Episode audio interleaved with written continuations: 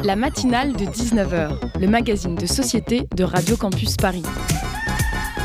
On y parle de sujets sérieux, de sujets moins sérieux, de ce qui se passe en Ile-de-France et de débats pas forcément consensuels. Tous les jours du lundi au jeudi sur le 93.9. Aujourd'hui, il pleut, hier il pleuvait et demain il pleuvra. La météo, un très bel outil pour réviser la conjugaison des verbes irréguliers du troisième groupe. Bref, aujourd'hui il pleut, il mouille, c'est la fête à la grenouille et j'ai les mollets mouillés parce que personne ne m'a dit que certes les jeans larges c'est archi cool et confortable et magnifique et incroyable, mais qu'ils traînent par terre et que quand il pleut, quand il mouille et que les grenouilles font la fête, ils prennent le rôle d'un torchon de cuisine qu'on utilise lorsque toute la vaisselle de la semaine est faite en une demi-heure top chrono et que par conséquent on met de l'eau partout et qu'après ben, cette eau elle tombe par terre, il faut tout ça me rappelle hier quand j'ai fait tomber ma bouteille d'huile pour les cheveux et que partout dans ma salle de bain il y avait de l'huile et du verre partout par terre et que j'ai dû of course tout éponger et que je suis du coup arrivé en retard à mon rendez-vous Pôle emploi, pardon, France Travail. Enfin bref, aujourd'hui il pleut et il mouille, c'est la fête à la grenouille et quand bien même il y a un, quand bien même pardon, il fait un temps à rester chez soi, emmitouflé dans son cafard, et ben nous à Radio Campus Paris, on brave cette pluie pour vous offrir une émission incroyable d'une heure environ entre 19h et 20h qui s'appelle la matinale. Vous connaissez? Bah la matinale, qu'il neige, qu'il pleuve. Ou qu'il neige. Voilà, qu'il vente, qu'il pleuve, qu'il neige. Voilà, c'est ça, t'as raison. Du lundi au jeudi, à la matinale, on vous propose une fricadelle de nouvelles plus ou moins bonnes et d'interviews plus ou moins réussies et de chroniques plus ou moins marrantes pour vous régaler le temps d'une heure. C'est moins qu'un CM de deux heures, alors je suis sûr que même celles et ceux qui ont le cerveau free par TikTok peuvent s'empêcher de crier abrège frère en écoutant la matinale. Mais oui, j'abrège, j'abrège. Bref, aujourd'hui il pleut et surtout il vente et mon parapluie a cassé. Enfin, deux baleines se sont pliées sur elles-mêmes et du coup j'ai genre un cinquième du parapluie qui est plié vers l'intérieur. Et du coup je me suis demandé pourquoi ça s'appelait une, une baleine, pardon. Et du coup, j'ai googlé parapluie, pourquoi ça s'appelle une baleine? Et j'ai trouvé ma réponse. En gros, avant, les armatures de parapluie étaient fabriquées à partir de fanons de baleine. Ces genres de grandes dents là qui nous empêchent d'être avalés tout cru par ces cétacés, et ce même lorsqu'on fait du kayak au-dessus d'elles. Écoute bien, Lorraine.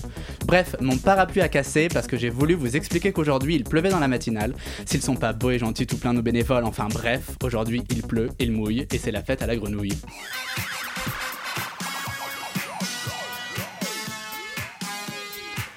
Aujourd'hui, en première partie d'émission, Chloé et Hugo recevront euh, Lola Balsas, Anaïs Dussard et David Combe, des anciens et des anciennes de Trax, pour nous parler d'un tout nouveau média des cultures hors normes qui s'appelle Spark. Ensuite, en deuxième partie d'émission, Hugo recevra la chanteuse Colette, de Colette pardon, pour nous parler de son troisième single, J'avance, sorti le 26 janvier dernier, et en plus, elle nous dévoilera son nouvel IP qui sortira le 15 mars prochain.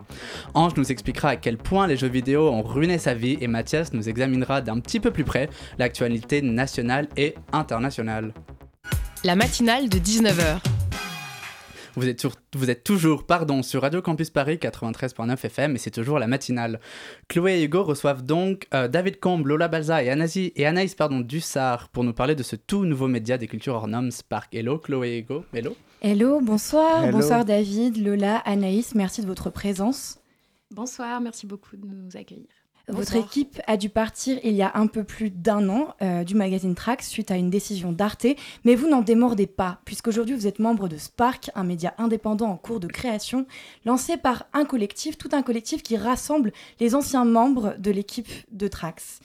Passer d'une émission à un média, c'est quelle liberté et quelle contrainte d'après vous? Euh, alors déjà, ça a été forcé, donc c'est une, c'est une, liberté qu'on, qu'on, empoigne, on va dire, mais que, qu'on n'a pas décidé.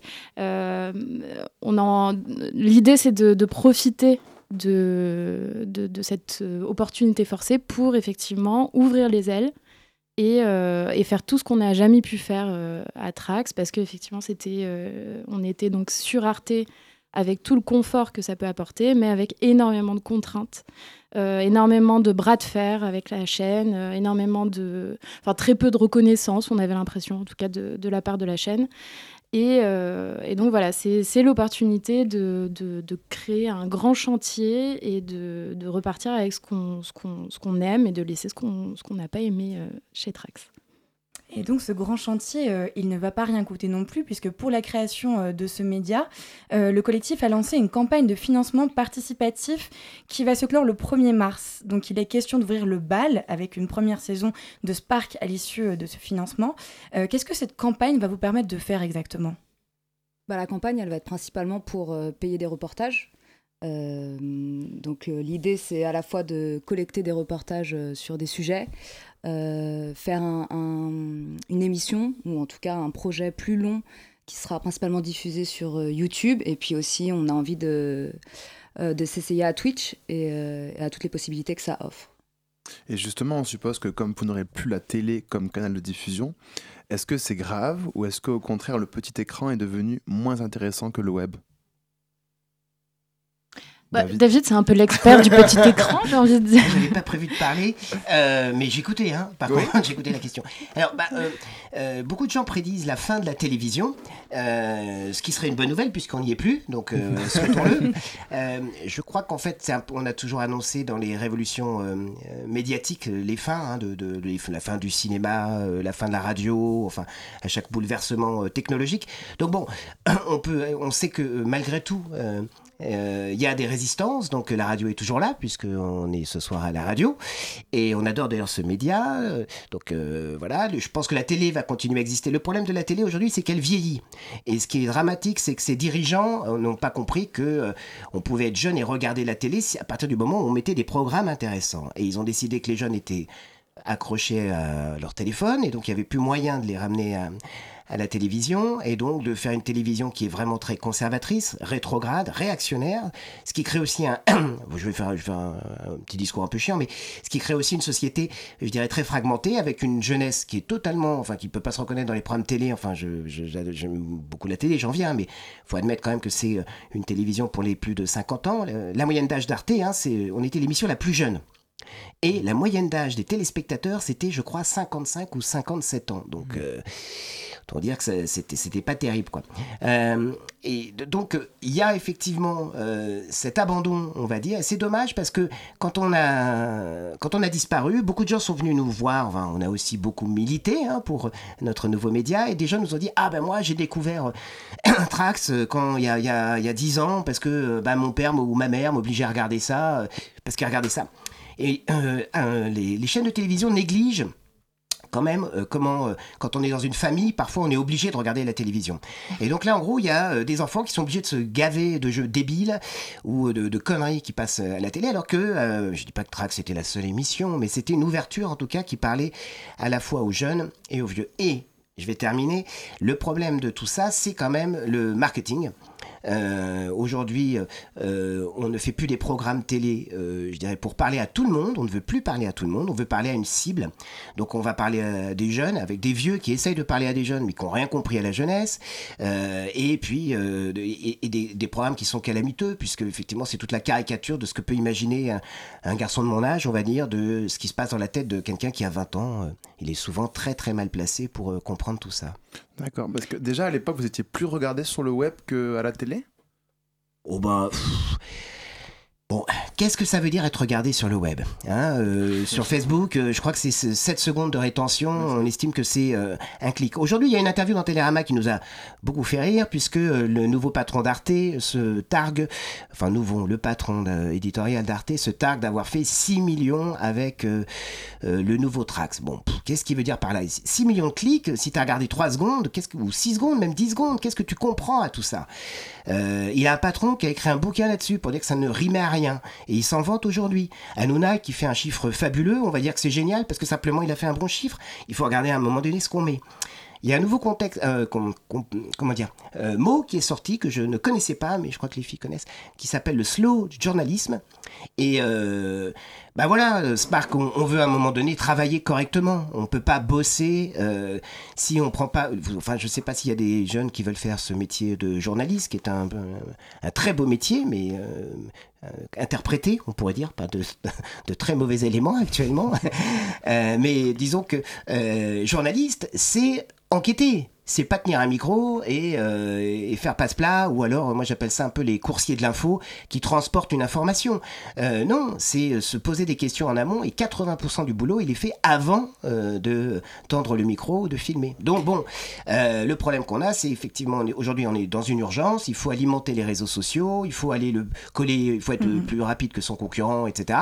Mais pour, pour faire quoi? Rien, en fait, c'est du vide, mais en même temps c'est pas grave puisque un clic c'est 5 secondes, donc finalement tout ça, ça On reviendra sur ce, euh, ce, modèle euh, journalistique euh, assez productiviste. On y reviendra juste après en deuxième partie d'interview. J'ai une question pour vous en attendant. Pourquoi les cultures alternatives, puisque c'est ce que vous défendez, hein, ont-elles besoin de médias dans le modèle économique et lui aussi alternatif? Puisque là, c'est ce que vous proposez. Vers quoi vous allez? Alors, effectivement, il y a il y a deux niveaux, effectivement. Alors, pourquoi est-ce que les cultures alternatives ont besoin de. Eh ben, c'est parce que euh, les. les, hum, J'ai envie de dire, les, ceux qui, qui sont. Euh, enfin, les, voilà, les médias traditionnels, finalement, ils vont pas regarder là-bas, quoi. C'est tout simple. Hein. Euh, ils ont l'impression que voilà, dans les musées, dans les, dans les grandes salles de spectacle, c'est là que se passe la culture. Et, et en réalité, ça se passe euh, dans, des, dans des endroits beaucoup plus euh, silencieux, beaucoup plus euh, à, l'écart de, tout ça. Et, c'est vrai que c'est une manière très centralisée de, voir la culture déjà. Hein. C'est vrai que nous, on essaye toujours de, partir de Paris dans nos reportages. Alors c'est souvent en dehors des, frontières de la France, mais c'est aussi juste les frontières de Paris. Euh, c'est hyper important. On, essaye toujours de. Alors, ça peut être les périphéries de Paris, mais ça peut être aussi tout, tout, tout, le reste de la France, effectivement, qui est très peu exploité. Pour nous, c'est un vivier. C'est euh, nous, on comprend pas vraiment. Euh, pourquoi, pourquoi ça n'intéresse pas les autres. Hein, euh, Donc c'est un euh, manque d'attention en fait. je pense que c'est une, une, vision de la, de la culture aussi qui différencie beaucoup la haute culture et la, et la culture, on va dire, mm. basse, ou en tout cas populaire. Et puis c'est voilà, encore ce fantasme de qu'est-ce qu'est la culture populaire. Et, et, oui, nous, nous, nous, on pense que de toute façon, ça, ça, se vérifie, ça se vérifie avec Trax, c'est-à-dire que nous, on arrivait tout, à découvrir certains sujets qui ensuite devenaient euh, euh, plutôt mainstream. Mm. Oui, voilà, par, euh, par des raisons très diverses. C'est un phénomène absolument normal et naturel, mais voilà, c'est juste regarder un petit peu dans le, enfin, autour de soi et pas juste la première chose qui, qui, apparaît devant nos yeux et on se dit qu'il n'y a que ça. Quoi. Donc, on ne vous le souhaite pas, mais vous avez indiqué dans un récent post Instagram pour terminer sur la question économique, que si vous n'atteignez pas la somme nécessaire au moment de la date limite du financement participatif, le collectif garderait l'argent. Alors pourquoi faire?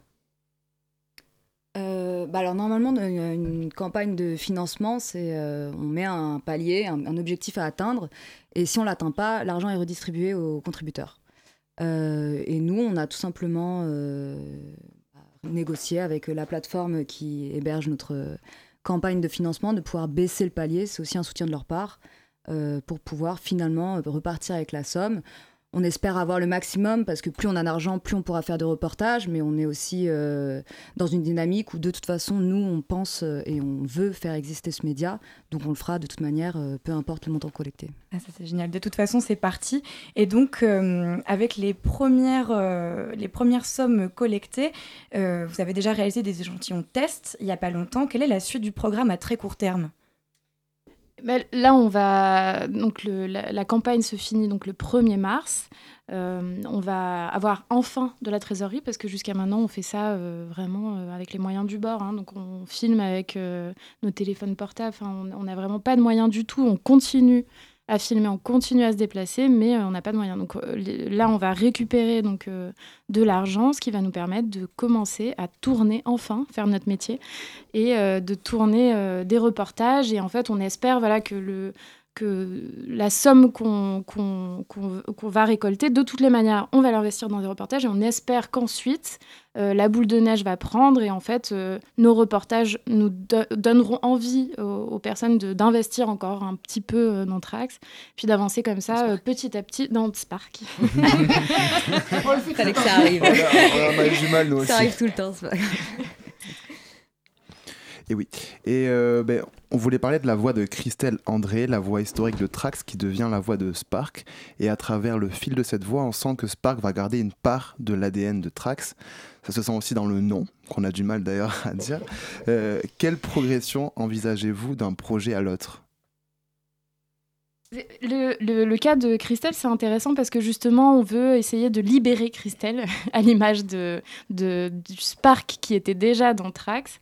Euh, en fait, on, voudrait lui donner une autre place parce qu'elle a été, euh, c'est une journaliste, elle a été cantonnée, enfin pas cantonnée, c'était un plaisir pour elle et puis une vraie mission hein, de, de, faire la voix off. Et on aimerait bien euh, qu'elle reprenne un peu le pouvoir et qu'elle et qu'elle qu'elle parle en son propre nom et pas juste au nom nom de, de ce qu'on écrit ensemble. Euh, et donc voilà, donc c'est vraiment euh, symbolique. Euh, Christelle, elle fait toujours partie de l'aventure et on aimerait voilà, qu'elle ait, qu'elle ait d'autres projets au sein de Spark qui, pour s'ouvrir un petit peu. merci déjà pour cette première partie d'interview, Lola, Anaïs et David.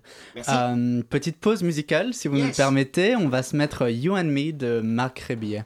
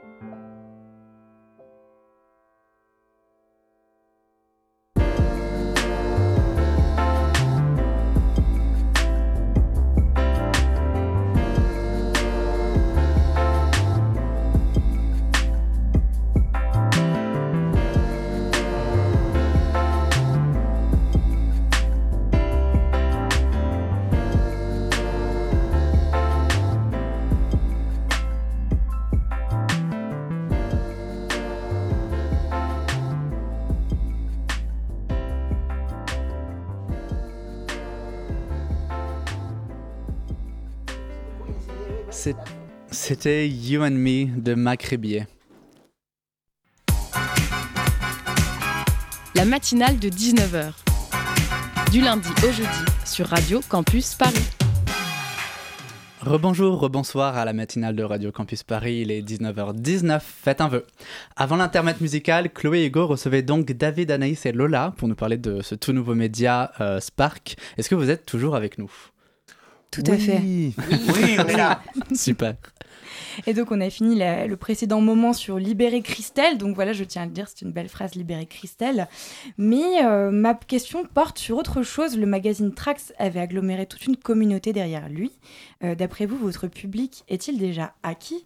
Va-t-il facilement aller sur Spark? Euh, ouais.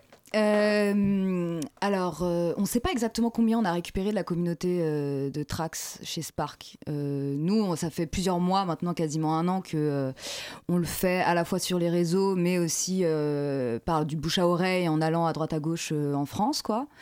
Euh, et bientôt au Canada aussi. Mmh. Euh, mais euh, mais c'est vraiment du travail de fourmi et en fait c'est assez dur à quantifier si c'est du nouveau public. On a quand même beaucoup de messages. On a quand même beaucoup de messages disant que que des personnes suivaient Trax et, et sont arrivées jusqu'à Spark, mais on imagine aussi avoir des nouvelles personnes et et ce qui est de la communauté de Trax, ben on sait pas trop. Et quelle forme cette participation prendrait-elle, pardon, hormis le financement du média et la conversation via le chat Twitch? Comment est-ce qu'on va euh, inclure plus le public C'est ça, parce qu'on sait qu'avec Twitch, il y a une participation en direct. On n'avait aucune spontanéité euh, et, chez, chez Trax parce qu'en fait, on devait tout valider euh, constamment avec la chaîne. Mais le moindre petit mouvement, hein, le moindre mot devait être validé puis, euh, par quatre personnes. C'était très compliqué d'être spontané et, de, on n'avait aucun retour en fait, si ce n'est les commentaires. Mais bon, c'est très bien que que les gens qui commentent, enfin, il y, a une majorité silencieuse quand même.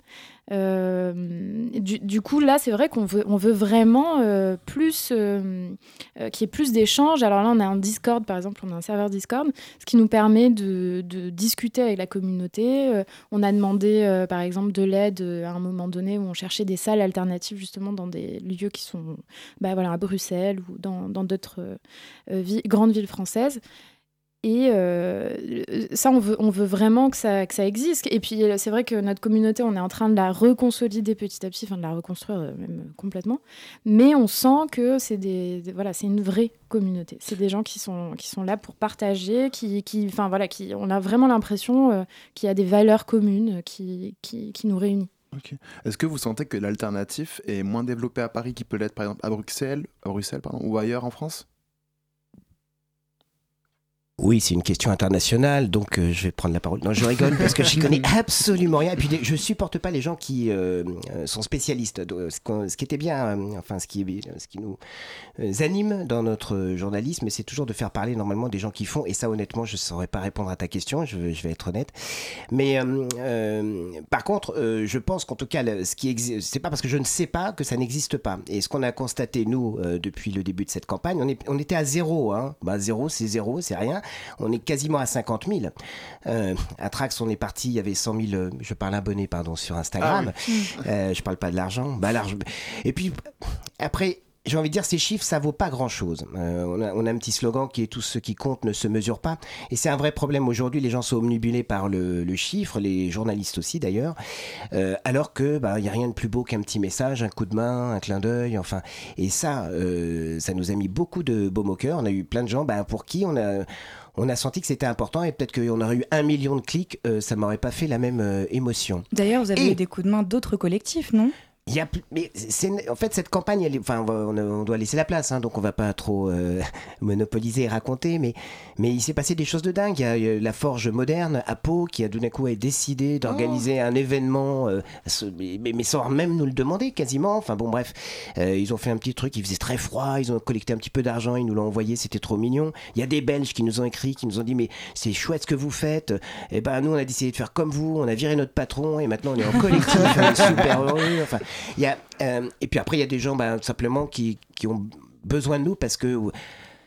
Euh, y a une, une, de nos journalistes qui a trouvé une très belle formule, scroller à contre-courant. Et c'est vrai qu'aujourd'hui, bah voilà, on est, on est, et puis là, je, je viens de faire l'interview de Bruce Labrusse, on est, on est bombardé par une information qui est finalement très monolithique. Euh, donc il y a une fausse diversité, hein, et on a même du mal aussi à entendre des opinions différentes. Et je peux comprendre parce que moi aussi ça m'énerve. Mais le problème, c'est que euh, on peut pas fonctionner comme ça. Il faut qu'à un moment donné, il y ait une vraie diversité et pas une diversité, euh, je dirais, de, de supermarchés. Mais pour revenir à ta question, parce qu'elle était importante, Mhm. euh, la différence, c'est circuit court. Hein on est, je me prends, enfin, on se prend pas pour des paysans, mais en gros, il y a des intermédiaires, c'est la télévision, les boîtes de production, qui prennent énormément de pognon pour rien foutre. Faisons clairement les choses. Hein. C'est-à-dire qu'ils ne font pas les émissions de télé. Je ne sais pas si vous savez, hein, mais si vous allez à Arte aujourd'hui, il y a, euh, euh, il y a peut-être même pas un banc de montage. Alors à Strasbourg, oui, mais à Paris, non. Donc vous avez des gens qui sont employés, un peu comme les intermédiaires euh, pour les agriculteurs avant le, le lieu où, où est vendu euh, le raisin ou les clémentines, qui eux se, bah, se pavanent, hein, font la pluie et le beau temps, augmentent les tarifs ou les Vous baissent. êtes en train de parler des agences? Je parle là, en l'occurrence, des boîtes de production et, et des chaînes de télévision, bien évidemment, qui décident qu'on doit payer très cher un animateur et pas cher un journaliste, par exemple. Pourquoi? Euh, qui, qui édicte les tarifs Donc, et c'est eux. Donc, euh, euh, là, on se passe euh, de, de ce boulet, on va dire. Euh, c'est pas que j'aime pas les patrons, mais euh, voilà, on va dire que les diffuseurs aujourd'hui incarnent quand même, euh, je vais me faire des ennemis, mais, c'est la préhistoire. Parce qu'avec Internet, il n'y a plus besoin de tout ça.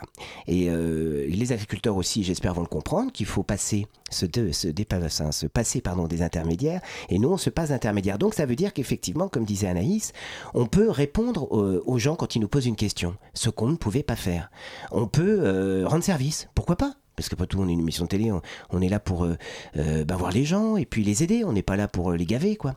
Donc ça change complètement la donne. Alors bien évidemment, c'est pas les téléspectateurs qui vont, enfin ou les internautes, pardon, qui vont faire le programme, mais il peut y avoir des vraies interactions. N'oub- N'oublions pas euh, aussi que, que Spark est ouvert en termes de, euh, de rédaction. On sera une rédaction qui va accueillir des gens qui pourront être ou pas journalistes, et s'ils nous proposent des bonnes idées, on travaillera avec eux. On va pas euh, rester dans notre petit monde fermé, notre citadelle, et puis voilà, on- donc euh, toute cette liberté, on va, on va l'utiliser. On approche déjà euh, de la fin de l'interview progressivement. oui, on aura encore beaucoup de choses à dire, mais j'ai une question pour vous. Euh, vous pouvez y répondre de la façon dont vous souhaitez. Pourquoi avons-nous besoin de subversion aujourd'hui? On, on se regarde tous les trois. Euh, pourquoi est-ce qu'on a besoin de subversion? Bah déjà c'est là où ça se passe. hein. Enfin vous êtes déjà allé euh, dans d'autres endroits, euh, bah il se passe rien. La subversion c'est enfin c'est moi j'aime pas le mot subversion hein, mais disons en tout cas bon il y a sans vouloir faire le euh, le vieux une fois de plus mais il y a Hakim Bey qui a écrit un, livre qui s'appelle Taz zone d'autonomie temporaire il explique très bien qu'aujourd'hui pour être libre il faut entre guillemets avoir conscience de, de la pérennité de son, de- de son groupuscule, de son élan, parce que dès qu'on se structure, ça devient compliqué, on se fait repérer par la police, euh, on doit avoir des statuts administratifs, enfin on va perdre finalement de son énergie euh, libératrice.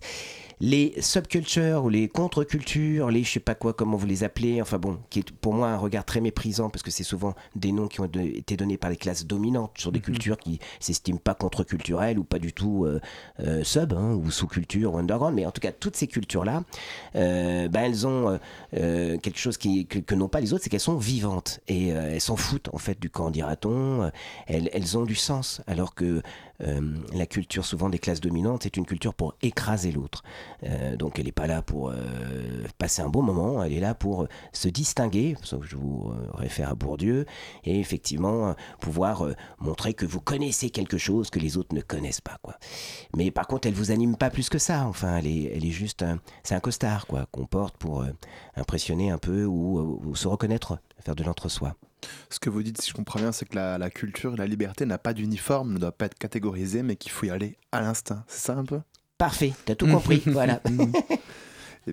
Tu veux poser la dernière question? La dernière question, quelle question aurez-vous aimé qu'on vous pose ce soir?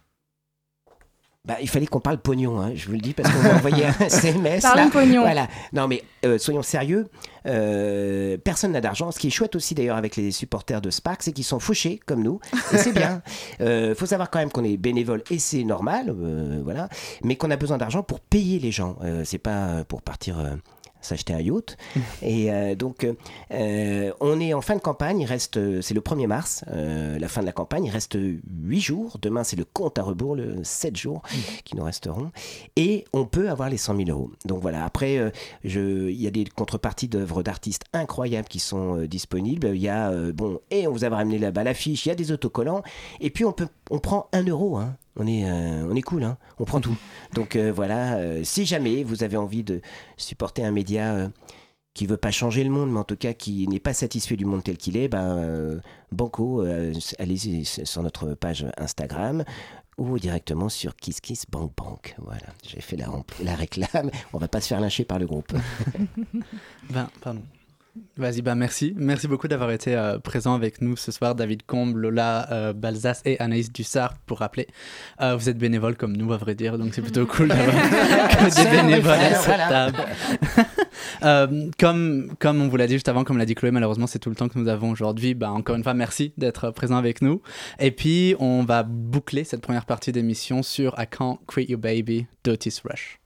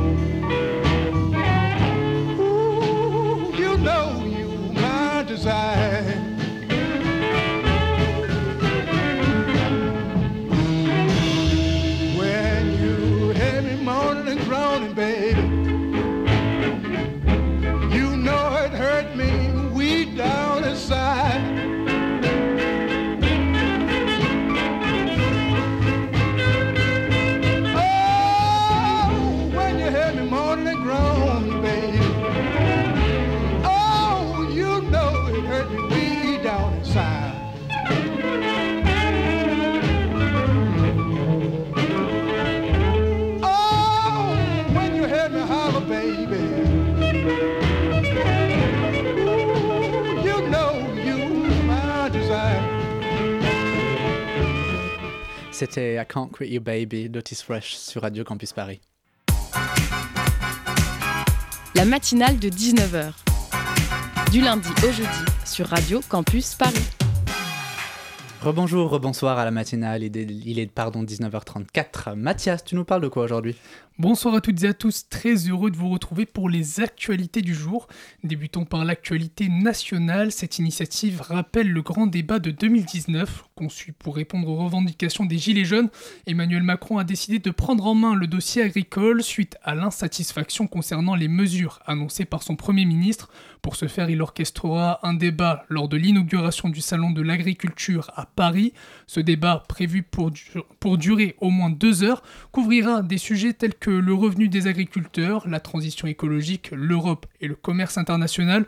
Macron veut un débat ouvert avec agriculteurs, distributeurs, industriels et écologistes. Il visitera ensuite les stands, promettant une journée intense et riche en discussions.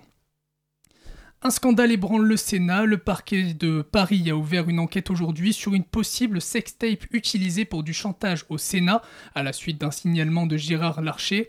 Une assistante médicale aurait vu son salaire augmenter de manière significative après la diffusion de cette vidéo. L'enquête porte sur trois délits dont la transmission et l'utilisation d'images à caractère sexuel obtenues par par atteinte à la vie privée.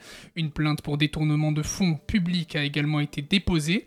Le licenciement du médecin du Sénat lié à cette affaire est justifié par une activité professionnelle parallèle compromettant le bon fonctionnement du cabinet médical. Le monde du football pleure la perte d'une légende. L'ancien joueur et entraîneur Arthur Georges est décédé aujourd'hui à Lisbonne à l'âge de 78 ans après une longue maladie selon sa famille.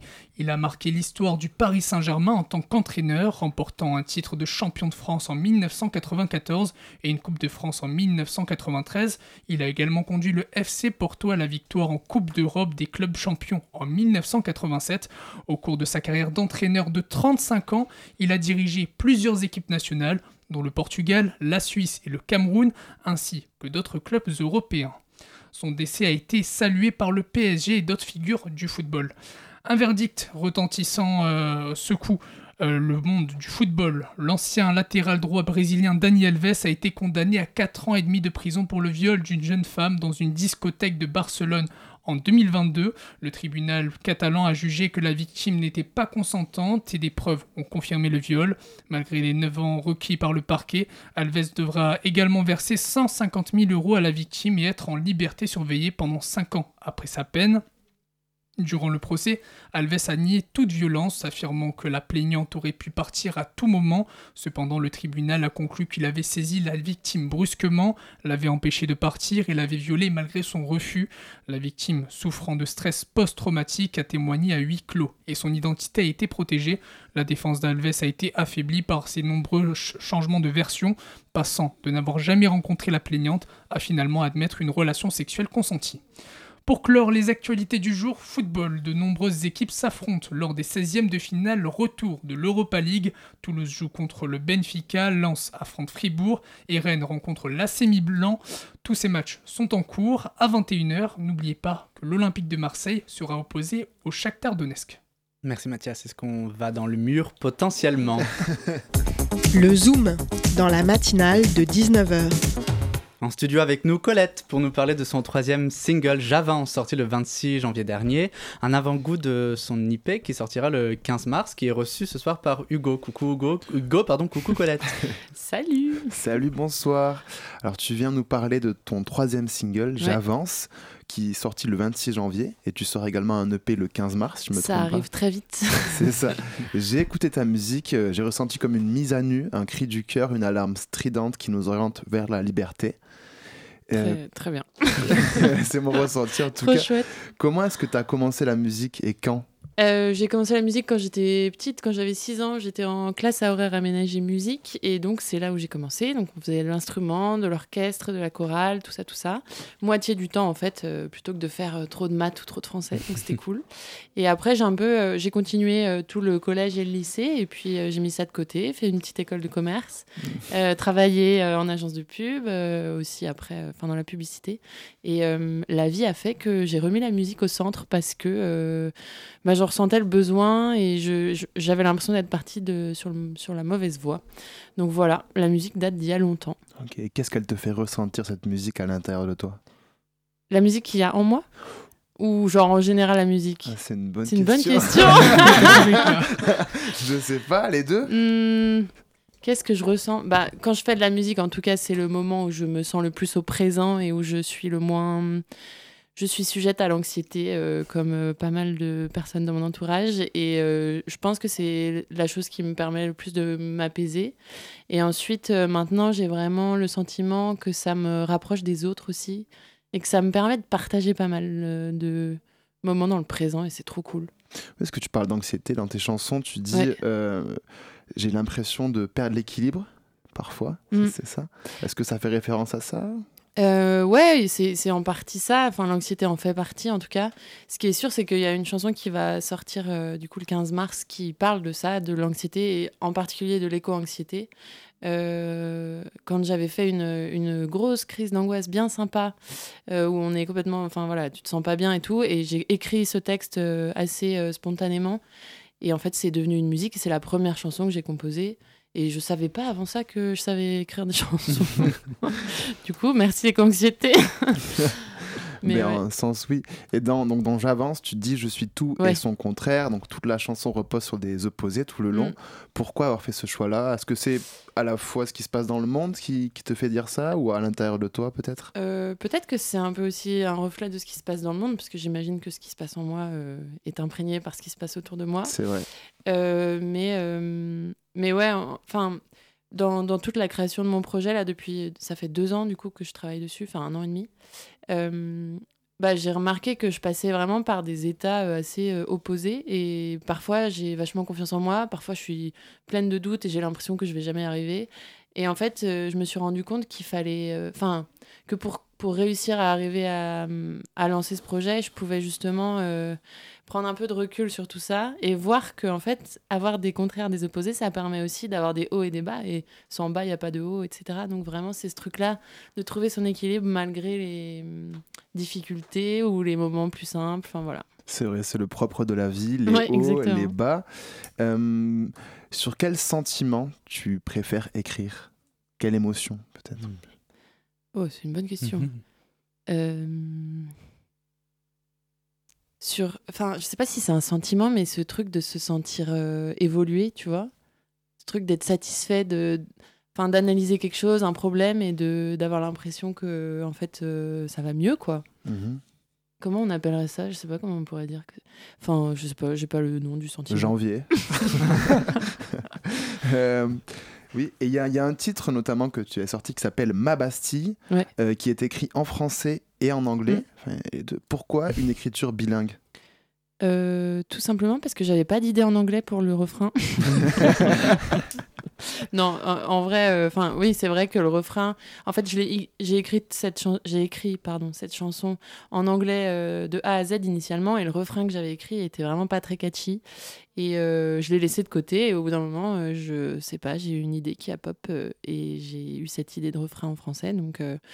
Euh, sortir de ma Bastille, faire ma révolution, etc. Et, je trouvais que ça marchait pas mal. Donc euh, je me suis autorisée à écrire ça et j'ai l'impression que ça se fait de plus en plus. Donc euh, Oh non, bon, Ouais. là. Et tu, ouais, tu, tu chantes J'ai décidé de sortir de ma Bastille, le temps est venu de ma révolution. Ouais. Est-ce que tu es révolté euh, c'est une révolution intérieure, hein, Mhm. surtout.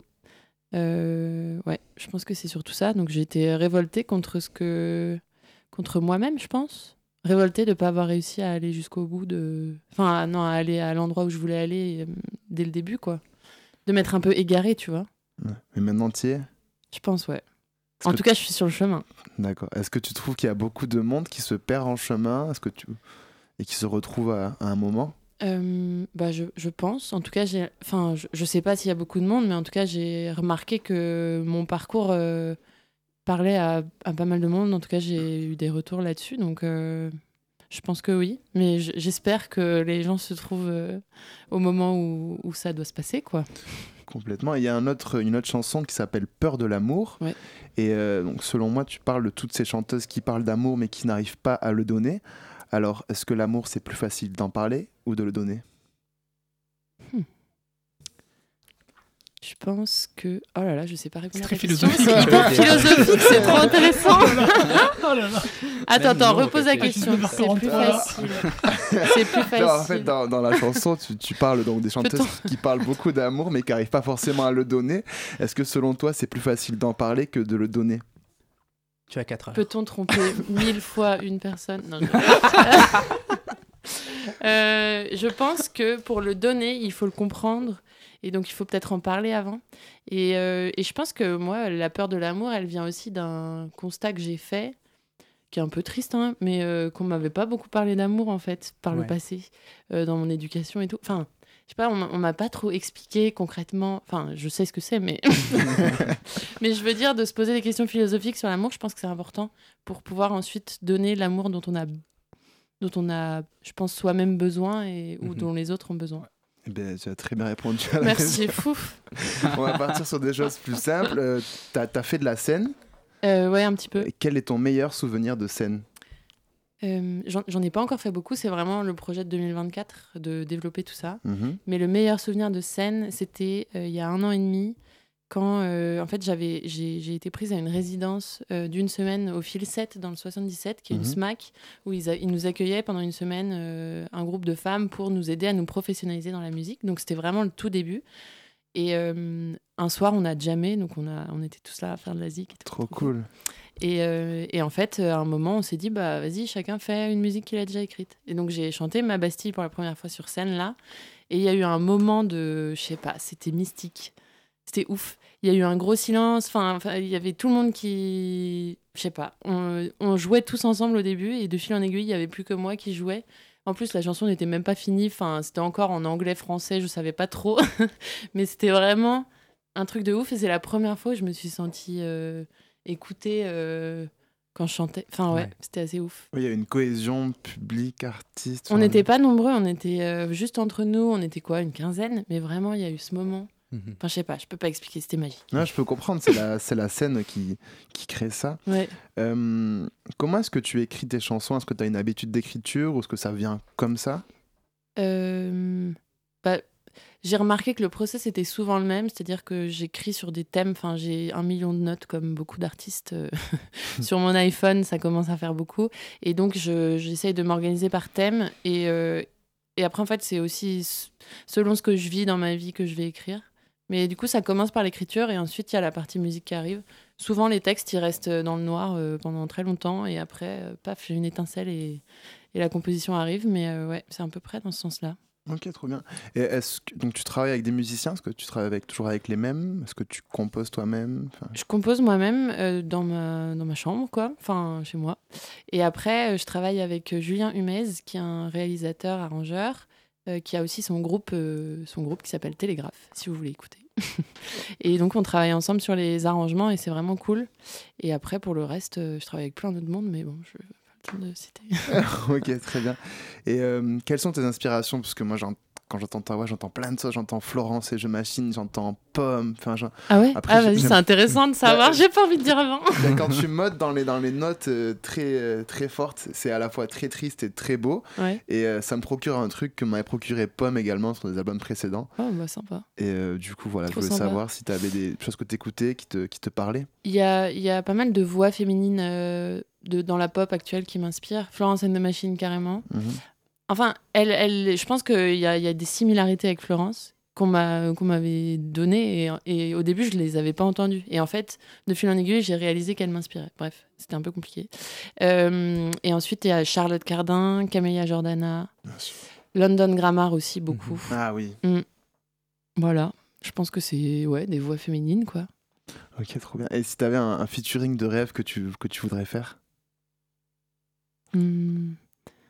Charlotte Cardin Charlotte Cardin. ok. Qu'elle nous écoute. On espère. Et on va finir avec. eh, Qu'est-ce qu'on peut te souhaiter pour la suite?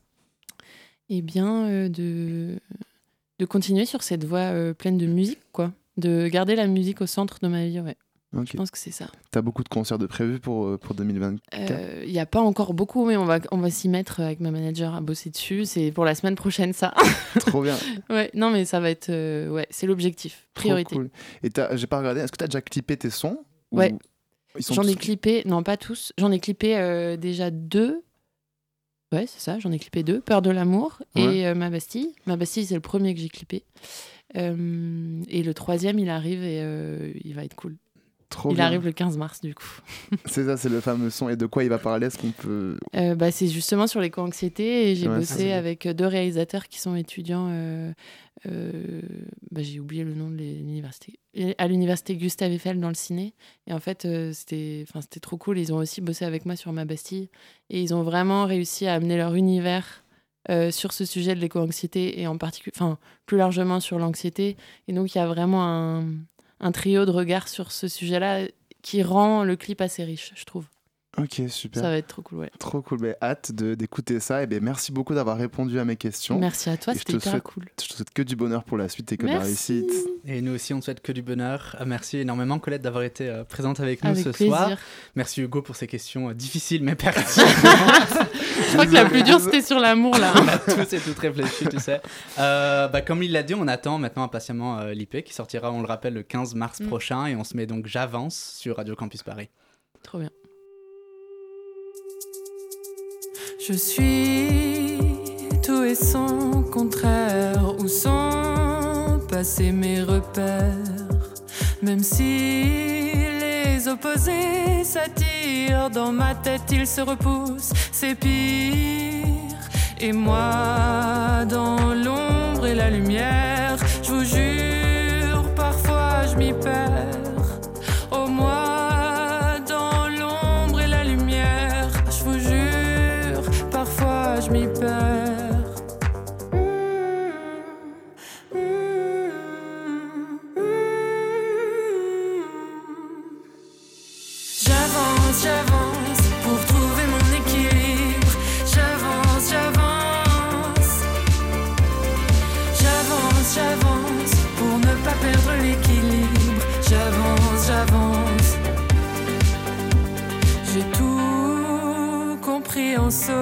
Solitaire. Ma tête a quitté l'enfer.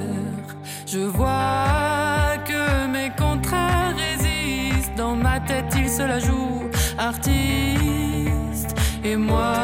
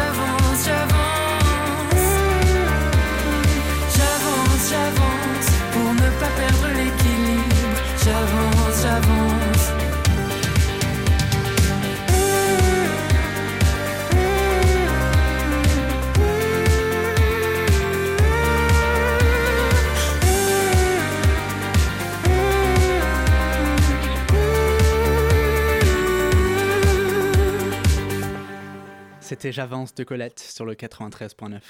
La matinale de 19h sur Radio Campus Paris. Ange, coucou, le floor est à toi. De quoi tu. Enfin, tu nous parles des jeux vidéo ce soir? Oui, on va parler des jeux vidéo et j'ai une petite histoire à vous raconter. L'autre jour, j'étais tranquillement assise à mon bureau en train de jouer à mon jeu vidéo préféré quand un sentiment bizarre m'a envahi. Alors j'ai fait un checking mental de tout ce qui pouvait se passer autour de moi. Est-ce que j'étais malade? Un petit coup de motion sickness comme on dit? De la fatigue? Non, rien de tout ça.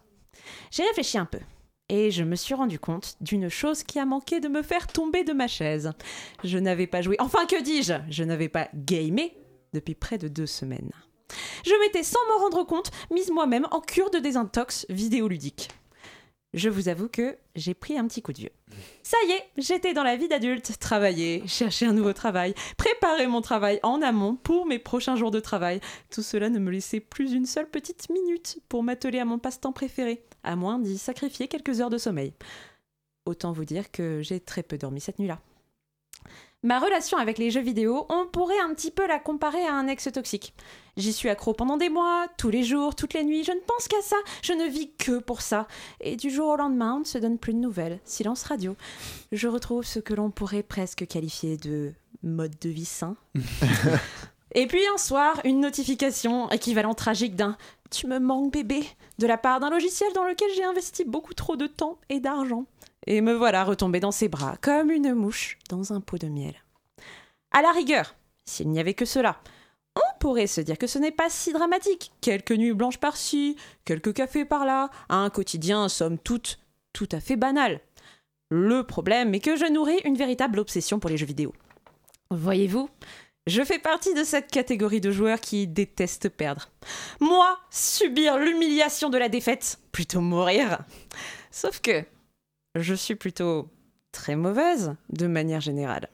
Je suis de ceux qui appuient sur tous les boutons au hasard à Mortal Kombat pour espérer mettre un seul coup à l'adversaire, et bien évidemment, cette technique ne fonctionne pas et n'a jamais fonctionné. Donc pour remédier à cela, je m'entraîne, je m'entraîne jusqu'à ce que je triomphe, jusqu'au top. Je n'arrête pas tant que je ne suis pas dans les 10% du top du classement. Et puis, une fois que c'est fait, je me lasse en deux jours, j'abandonne mon jeu pour les 10 prochaines années à venir et je vais enfin prendre ma douche du mois. Vous allez peut-être me demander, mais alors, deux semaines sans gaming, comment ça s'est passé? Tu as survécu, c'est pas si grave. Et vous avez bien raison. Au final, il n'y avait rien de très grave, et si je n'ai pas joué aux jeux vidéo pendant tout ce temps, c'est que j'avais sans doute bien mieux à faire. Mais je ne peux pas m'empêcher de me sentir nostalgique face à tout ça. Oui, effectivement, j'ai moins de temps pour jouer, c'est évident. Et quelque part, c'est la réalisation évidente qu'il faut que je fasse mes adieux à l'enfance et que j'accepte que finalement, le temps a passé. Enfin, voyons le bon côté des choses.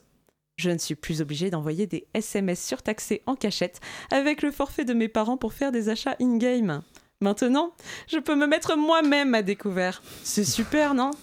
Au final, je pense que vous en êtes intimement convaincu maintenant. Mais effectivement, c'est un fait. Les jeux vidéo ont bel et bien ruiné ma vie. Enfin, heureusement pour moi, il m'en reste deux. merci, merci Ange, merci, merci tout le monde. Et c'est déjà la fin de la matinale. On pleure, vous pleurez chez vous, je le sais. C'est malheureux, on se quitte quand même dans la joie et dans la bonne humeur malgré les nombreuses gouttes qui sont tombées sur la capitale aujourd'hui. Nous on trempe, les grenouilles dansent et les plantes vertes sont bourrées. Merci à nos invités, David Combe, euh, Anaïs et Lola, euh, Colette, merci aux bénévoles avec nous ce soir, Chloé, Hugo, Mathias, Ange et Jeanne Auréal, et Louise à la prod, enfin à la coordination plutôt, enfin c'est comme je veux. Bravo Arthur d'exister, t'inquiète pas, tu vas la réussir cette putain de thèse. Tout de suite, la pierre scientifique sur Radio Campus Paris, on parle de quoi ce soir? On va parler de particules de plastique dans l'air avec Sonia Bollon. Elle est ingénieure de recherche à l'université Paris Diderot. Alors restez avec nous, on se retrouve à 20h. Restez avec nous et à la matinale, on se retrouve lundi. See you later.